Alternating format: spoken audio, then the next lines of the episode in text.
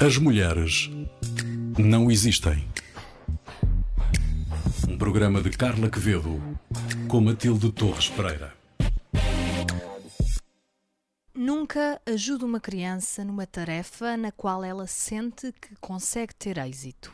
É assim que hoje lhe damos as boas-vindas a mais um episódio de As Mulheres Não Existem. Este é um programa de Carla Quevedo com Matilde Torres Pereira. Estão aqui comigo hoje Maria Saimela. Olá, Carla. Olá, Matilde. Olá, Maria. Olá, Maria. No episódio de hoje recebemos a Maria Sequeira Mendes. Ela é professora, vai falar-nos de poesia, desenvolveu também uma plataforma com informação sobre processos de adoção e vai falar-nos hoje um bocadinho mais sobre tudo isso. Fico para ouvir, é já já já a seguir. Antecipamos-la agora com o destaque, Matilde, de uma outra mulher. Uma grande figura da pedagogia e da, e da educação, que é a Maria Montessori. A Maria Montessori nasceu em Itália em 1870 foi médica, foi uma das primeiras mulheres a formar-se em medicina em Itália, embora depois de formada não pudesse exercer, porque na altura uma mulher não podia mexer no corpo de um homem. Uh, e desenvolveu, mais importante do que tudo, desenvolveu um método educativo que ainda hoje é usado em escolas em todo o mundo. A Maria Montessori era de uma família católica, tinha uma relação muito boa com os pais, ainda que o pai não aprovasse completamente da sua decisão de prosseguir com os estudos. E como não pôde exercer medicina depois da, da sua formação, dedicou-se às crianças com necessidades especiais. Na altura não se chamava necessidades especiais, chamava-se outra coisa, com atraso, etc.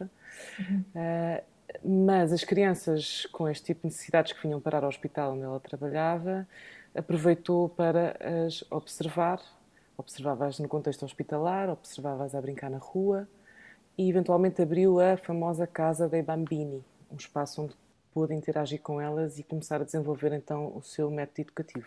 A Maria Montessori teve só um filho, Mário Montessori, nasceu de uma relação extraconjugal com um médico também, e a razão pela qual ela não se casou foi porque sabia que se se casasse teria que parar de trabalhar. Então preferiu, na altura, vamos uhum. imaginar, a uma Itália católica conservadora, não é? Uhum. Preferiu o estigma de mãe solteira para, para continuar a fazer as suas investigações uh, a casar. E isto foi, foi difícil para ela, embora não seja uma, uma, coisa muito falada, isto é mais a nível da biografia pessoal, mas uh, ela teve que entregar o filho aos cuidados de uma, de uma ama, etc. Mas, enfim, uh, o que resulta disto é que o método de Montessori, que é verdadeiramente revolucionário, que em Portugal, por exemplo, agora podemos, podemos encontrar um movimento de escola moderna muito, muito baseado no método Montessori, este método põe as crianças no centro da aprendizagem, ou seja, deixam de ser pequenos, pequenas pessoas que, que trabalham e que, e que são só, estão à espera de ser adultos, não é? E passam a ser eh, potência, potência de desenvolvimento. E, quer dizer, as bases deste, deste método são a autonomia, a concentração, ela desenvolveu brinquedos, material sensorial, uh, foca-se muito na imaginação, na força criadora, mas também na disciplina. E, e, descobre que as crianças precisam de ordem, de rotina, precisam de interagir com animais, precisam de ter jogos direcionados. Enfim, no fundo, quer dizer, nós podemos dizer que os jardins de infância hoje em dia, em todo o mundo, têm qualquer coisa de, de montessoriano. Uh, e, e, é fascinante porque, de facto, uh, posso dar só um pequeno exemplo aqui da, da minha experiência pessoal com isto. Eu, eu, eu, li bastante sobre a Maria de Montessori, porque quando era miúda apanhei um livro dela e a minha formação, eu andava num colégio britânico que era o oposto disto, uhum. e, e aquilo para mim foi revolucionário, mesmo como miúda. E hoje em dia, com as minhas filhas, com os meus filhos, fui, fui aplicando em casa algumas, algumas destas regras e noto, de facto, fora das, das opções dos colégios, etc., noto que fa fazer em casa uma casinha com os brinquedos na prateleira de baixo, com as cores, com as coisas bem arrumadas, com uh, tudo à mão das crianças, à sua, à sua escala, o que isto faz em termos de desenvolvimento é absolutamente fascinante. Além hum. das rotinas, do respeito pelas rotinas, quer dizer, a história das birras, etc. Não é que nós possamos controlar tudo o que acontece aos nossos filhos, nem é isso que se deseja. Mas a verdade é que, normalmente, quando as crianças uh, pequenas mostram sinais de desconforto, uh, esse, isso pode ser uh, diagnosticado com, a, com atenção. No fundo, para acabar aqui a história da Maria Montessori, a importância da atenção, da observação e do respeito pela potência da criança são assim o basilar. E é isso Sim. que tinha aqui a Sim. trazer. Mas há algumas, há alguma escola Montessori em Portugal? Eu tinha Montes. ideia de. Eu, tinha, eu por acaso tinha a ideia de que havia só uma em Cascais uh, ou no Estoril? Não, os jardins assim. de infância em geral, eh, os jardins de infância em geral aplicam este método, quer dizer, agora já passaram 100 anos, portanto cada já um aplica, chama já o que quiser. Já aplicam mesmo, pois, sim. exatamente, sim. Uh, uh, existem uns mais assim, mais assado, depois entretanto apareceram os métodos Waldorf, método Steiner, que também vão exatamente. buscar, enfim, há, há uma data deles. Uh, em Portugal existe uma rede de escolas chamada que, que, que adota o chamado movimento de escola moderna uhum. e que uhum. eu acho que é o mais parecido com aquilo que a Maria Montessori eh, pregava. Se bem que é preciso dizer que também há coisas que era preciso adaptar, ela não, não tinha o um método perfeito, não é? Ela dizia que as crianças preferem trabalhar a brincar. É verdade que as crianças gostam muito de trabalhar, no entanto, nós sabemos hoje que a brincadeira livre também é fundamental para o desenvolvimento claro. saudável de uma criança. Não é? Claro. E temos connosco a Maria Sequeira Mendes. Olá, Maria. Olá. Obrigada por teres aceito o convite. É muito Obrigada bom ter-te aqui. Uh, vou fazer uma breve apresentação tua. Então, a Maria Sequeira Mendes é professora auxiliar na Faculdade de Letras da Universidade de Lisboa, uh, estudou na Universidade Católica de Lisboa e também na Universidade de Lisboa, onde se doutorou. Entre 2005 e 2017 ensinou na Escola Superior de Teatro e Cinema. Foi Beaufort uh, Visiting Scholar em St. John's College na Universidade de Cambridge em 2016 é mãe através da adoção, o que a levou a estudar o tema e a escrever um livro que foi uh, publicado há muito pouco tempo, pela, é, é editado pela Fundação Manuel dos Santos, chama-se Adoção Tardia e participa também no site Adotar e Acolher, uh, sobre o qual vamos falar um bocadinho mais, mais tarde. Agora, uh, se calhar começamos pela literatura, Maria. Eu não sei se tu acompanhaste aquela confusão uh, de uma apresentadora argentina confundiu o cidadão Bill Shakespeare, que foi vacinado, com o William Shakespeare. Uh, eu, eu confesso que pensei em ti nessa altura uh, e agora tenho a oportunidade ideal para te perguntar uh, se tu achas que a maioria das pessoas realmente não faz a mínima ideia, não sabe rigorosamente nada sobre grandes autores, sobre clássicos da literatura, etc. É esta a tua experiência ou não é por isso? Hum, não tenho certeza. Acho que não. Acho que as pessoas sabem mais do que aquilo que nós uh, imaginamos. P pode ter sido. O que é engraçado no caso do Shakespeare é que muitas vezes as pessoas não podem não conhecer o enredo da peça ou podem não conseguir discuti-la em detalhe mas em geral sabem frases, não? a ser ou não ser, uhum. uh, é que caíram, não é? No, no, uso cotidiano. Isso acontece muito em Inglaterra, mas acho que também acontece uh, uhum. aqui.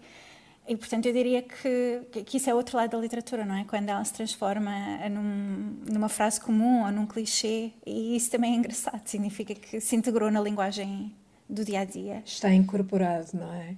Está incorporado de alguma forma. Uhum. As pessoas podem não saber exatamente de onde é que vem, mas, mas utilizam. É é uma espécie de conhecimento, achas? Acho que sim, acho que é. uh, também há esta ideia que é muitas vezes repetida uh, e até muitas vezes até a exaustão de que estudar literatura, estudar letras não é útil, uh, que tem de haver uma utilidade no estudo e claro que esta utilidade significa arranjar um emprego quando se sai da faculdade. O que é que pensas sobre esta forma de pensar uh, sobre, sobre o estudo da literatura, da filosofia, da história e como é que descreverias a utilidade do estudo das letras? Que não é uma utilidade tal como conhecemos outro, outro tipo de utilidade, não é? Saber... Não é uma funcionalidade. Sim, sim não, é, não, é, não, não, é útil no sentido em que eu não, é, não sei arranjar um motor, não é arranjar não um motor de um não carro. Há uma fábrica, não, há uma, uma fábrica, fábrica, de livros. É? Exato, exatamente. No entanto, há uma utilidade no estudo das letras. Como é que tu vês isto? Sim, o exemplo do motor é bom. Eu, uh, e acho que sim, não é útil como saber arranjar um motor ou um carro ou uma persiana ou o uhum. ar-condicionado, que foi o que nos aconteceu aqui no gabinete hoje de manhã. Não é, de facto, isso não, não é útil. Um, acho que é útil uh, no, e nem tem que ser. Não, portanto, o critério da utilidade não tem que ser o mais importante uhum, uhum. sempre. Uhum. Uh, mas acho que é muito necessária no sentido em que nos ajuda a pensar sobre outras coisas. Uh, e, e, esse lado é um lado que é talvez menos valorizado hoje em dia, mas que é muito importante. Ou seja, uh, de facto, se calhar eu faço um curso de letras e lá está, não sei arranjar um ar-condicionado, uhum. um, mas sei. Um, sei pensar sobre uma série de situações e sei uh, pensar pela minha cabeça. Isso é uma coisa que é fundamental nos tempos que correm e, e, e fazer perguntas. Ou seja, se calhar ler uhum. livros e, e estudar ensina-nos a fazer perguntas e a encontrar necessidades que estão de que, coisas de que as pessoas precisam e às vezes não sabem que precisam. E, e depois há coisas que são só, não sei, ler poemas ajuda-nos só quando sei, temos um desgosto de amor ou quando alguém tem um desgosto de amor e nós dizemos, lê lá este, pronto. E de facto não serve para nada, mas a pessoa dá um certo consolo. É consolação? consolação é Talvez é sim. ou faz alguém rir, dependendo do poema, isso também é importante. Foi isso que te levou a criar os Jogos Florais, o site de crítica de poesia? Sim, o site foi criado em conjunto com, com a Joana Meirim, com, com a Ana Pereirinha, e quando nós pensámos nos, nos Jogos Florais, no fundo estávamos a tentar combater uma certa forma de pensar sobre poesia.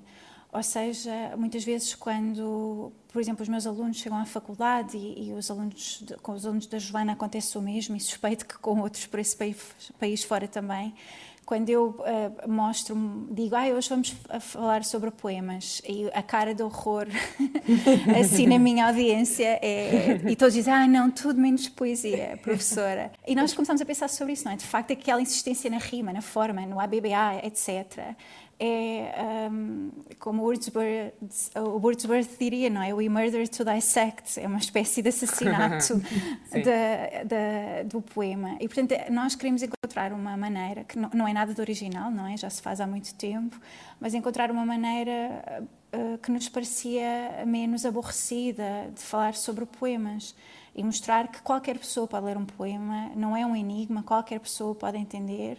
E depois gostamos mais de uns, menos de outros mas conseguimos pensar sobre eles. E isso é um exercício que funciona muito bem numa sala de aulas uh, e que temos esperança que depois um dia possa vir a ser usado por professores, por outros professores, não é? Que estão muito massacrados com uh, os requisitos dos manuais de leitura do ensino secundário e primário, etc. Sim, há aquela famosa página da Raquel Marinho, o poema Ensina a Cair, parece ter Exato. sido muito importante para começar aqui a, a introduzir alguma cultura pop na leitura da, da poesia, não é? Uhum. Uh, vês isso como algo que te ajuda na tua atividade como professora ou, ou só cria confusão? Não, não, não, não cria confusão. Aliás, toda a confusão criada é boa confusão, não há, não há má confusão. Uh, não, acho que é uma ótima ajuda, claro. E no fundo, quanto mais falarmos sobre, sobre poemas, uh, mais eles podem tornar-se naquilo de que falávamos no início, não é? Fazer parte da linguagem do dia a dia e, e ajudar-nos a, a, ter outras formas de pensar sobre coisas. Portanto, é tudo útil no sentido, não no sentido motor de carro. exatamente, exatamente. Eu vi, reparei no site que alguns poemas estão traduzidos com emojis. Uhum. Como é foi essa ideia? Uhum. Era uma brincadeira. nós temos amigos que são incríveis a traduzir poemas para emojis. É, achei é muito engraçado, sim. E, e, eu tentei algumas vezes uh, e não, não é um talento. Fiquei super triste comigo própria. Não é uma coisa que eu faça muito bem. E depois descobrimos que a, a Marta, que a Marta Brito uh, tem um dom especial para, para isto. E no fundo é, é, nós também traduzimos muitas vezes os poemas para português ou, o Aki por exemplo, traduzir um poema do japonês para o inglês. Uh, e, portanto, o exercício da tradução e pensar sobre a tradução também nos interessa. E, e o que é engraçado na tradução para emojis é que o, o, emoji que é escrito é uma, uma, espécie de tradução conceptual. Não gosto muito da palavra, uhum. mas acho que é um bocadinho isso. No sentido em que tem que se perceber. É um exercício interpretativo, se calhar é uma expressão uhum. melhor. Uhum. Tem que se perceber, no fundo, o que é que aquele poema está a dizer e como é que eu torno acessível a outras pessoas. Por exemplo, To Be or Not To Be, eu lembro-me que quando, do Hamlet, quando eu traduzi, ficou horrível. E depois a Marta, já não me lembro como é que ela traduziu, mas acho que está no site. E, e, e, eu olhei para aquilo e pensei, é isto mesmo. Eu acho que só tinha pontos, um ponto de interrogação, ou um B. Não, tinha posto uma abelha, que é provavelmente a pior ah, tradução.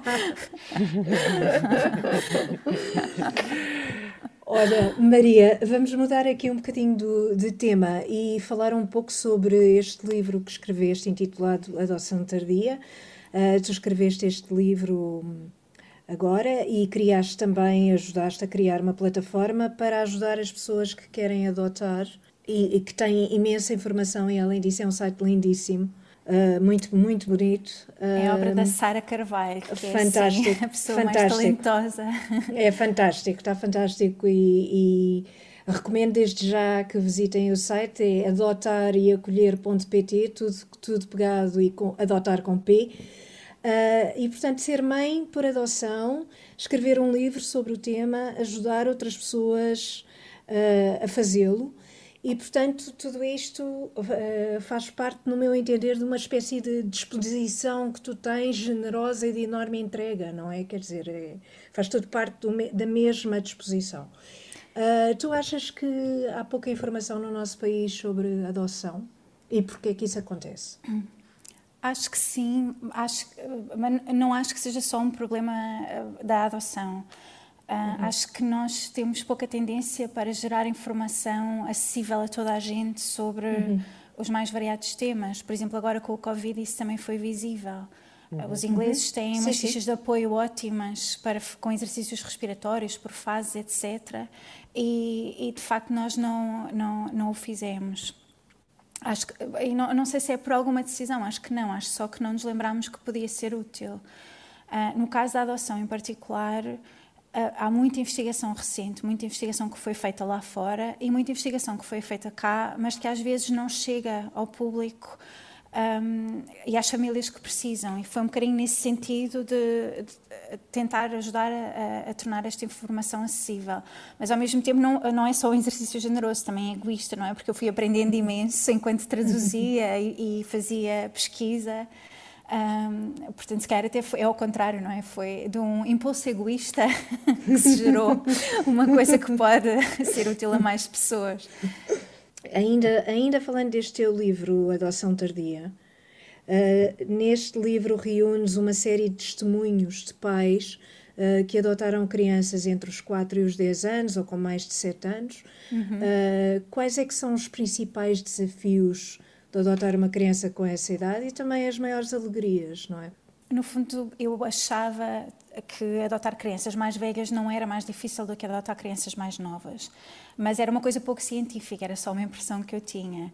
Uhum. E, de facto, à medida que fui investigando, que fui falando com famílias e com uh, com outros pais e, e, e, com as próprias crianças ou jovens, foi percebendo que de facto as dificuldades têm a ver. É, a idade é um fator, não é? Mas é um fator entre muitos. É um fator, claro. uh, uh, por exemplo, a casa de acolhimento onde as crianças uhum. estiveram é fundamental. O número Sim. de cuidadores por casa uh, o, o, modo como a criança é integrada na família adotiva, se é integrada com calma, com paciência, ou se é uma coisa apressada, se a criança é bem preparada ou não. Portanto, isso são tudo fatores que, que importam muito. Eu diria que as maiores dificuldades. Ah, e depois disso, só dizer que falei com estas famílias que, que, adotaram crianças acima dos 7 anos e falei com muitas outras que tinham adotado crianças mais velhas, mais novas, desculpem. E de facto percebi que tem muito a ver com isto. Uh, e no, ainda no outro dia conversava com uma mãe que, que adotou uma miúda de 3 anos e que teve dificuldades muito parecidas com, com as minhas. Portanto, uhum. e fiquei contente com isso, porque como a maior parte das crianças, não com as dificuldades dela, como é evidente, mas percebe-se. Mas, nós percebemos. Nós percebemos. okay, Coitada. mas como a maior parte das crianças que se encontra agora nas instituições tem dos 7 anos para cima, e há muitas dos 12 para cima, era muito útil se as famílias começassem a repensar, as famílias e as equipas também que as acompanham, a repensar esta ideia e, e alargar um bocadinho um, horizontes deste ponto de vista. As dificuldades, eu acho que têm a ver com, para mim, a, a mais importante tem a ver com a, o estabelecimento de uma relação de confiança. Ou seja, por exemplo, eu estava só eh, com a minha sobrinha, que eu conheço desde que nasceu, se ela cai ou se está doente e eu vou, eu vou tentar eh, reconfortar, ela tem absoluta confiança em mim, portanto, ela não, não acha, não desconfia, uhum. não, a, a, coisa corre bem. O que uhum. me aconteceu no início, que era estranho, e depois eu percebi que era óbvio, não é? Eu é que não tinha pensado no assunto bem, é que, claro, como não há uma relação de confiança estabelecida, e no fundo nós somos uns estranhos, a, a criança duvida muitíssimo, portanto, se cai e, e se magoa, uh, vai chorar imenso e eu não sou capaz de acalmar. Nos uhum. primeiros uhum. meses, pelo menos, isso é uma coisa que é muito difícil de fazer com algumas crianças, não, não, com todas, mas com algumas. Portanto, eu acho que as dificuldades têm a ver com o criar uma relação de confiança, uhum. têm a ver com o, o, início dessa relação em que eles começam a saber que nós vamos ser capazes de tomar conta deles e depois com coisas que têm a ver com a vida deles. E que são ao mesmo tempo aquilo que faz deles pessoas extraordinárias e que faz às vezes uh, da parentalidade adotiva uma coisa difícil que é o facto de não gostarem de regras não gostam não ouvem bem o não Uh, não gostam muito, de, gostam de ser eles a, a decidir. É? Eu tenho, um, a certa altura, fiz parte de um. Comecei a, a ter umas sessões de pós-adoção com um grupo internacional. Portanto, é, há uma mãe argentina, uma canadiana e três americanas. E hum. todas percebemos a certa altura que os nossos filhos mudavam o lugar onde sentavam, onde todos nós nos sentávamos à mesa, hum. todos os jantares, e tinham que ser eles a decidir. Pronto. e eu pensei, de facto, não é? Há aqui características. E são crianças que são adotadas com idades diferentes, de países diferentes, uhum. e têm todas Ou seja, vão, vão um bocadinho os manuais todos pela janela. Aquilo que eu falava no início da Montessori com a adoção tardia, se calhar não é tão, eu não é tão não, direto porque... aplicar.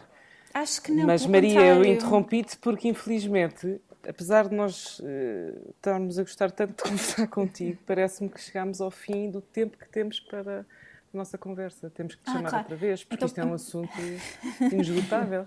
Deixem-me só dizer-vos uma coisa, que eu acho que foi mesmo bom o início com, com a Montessori. Aliás, eu uso muitas coisas dela ainda, porque uhum. é, é uma espécie de mistura entre disciplina e brincadeira. Uhum. E isso é o que eu acho que funciona mesmo bem. Uhum. Uhum. Sem dúvida. Sem dúvida. Obrigada, Maria. Obrigada muito, eu. Mesmo, muito, muito obrigada. Foi ótimo.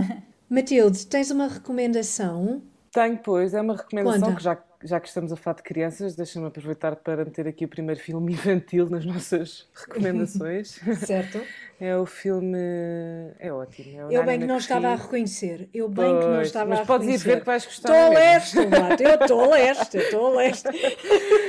Eu acho que vais gostar na mesma, porque é com a Emma, Emma Thompson e Certeza. tudo o que ela faz é bom. Nanny McPhee, o toque de magia em português. Há dois, este é o primeiro, penso eu.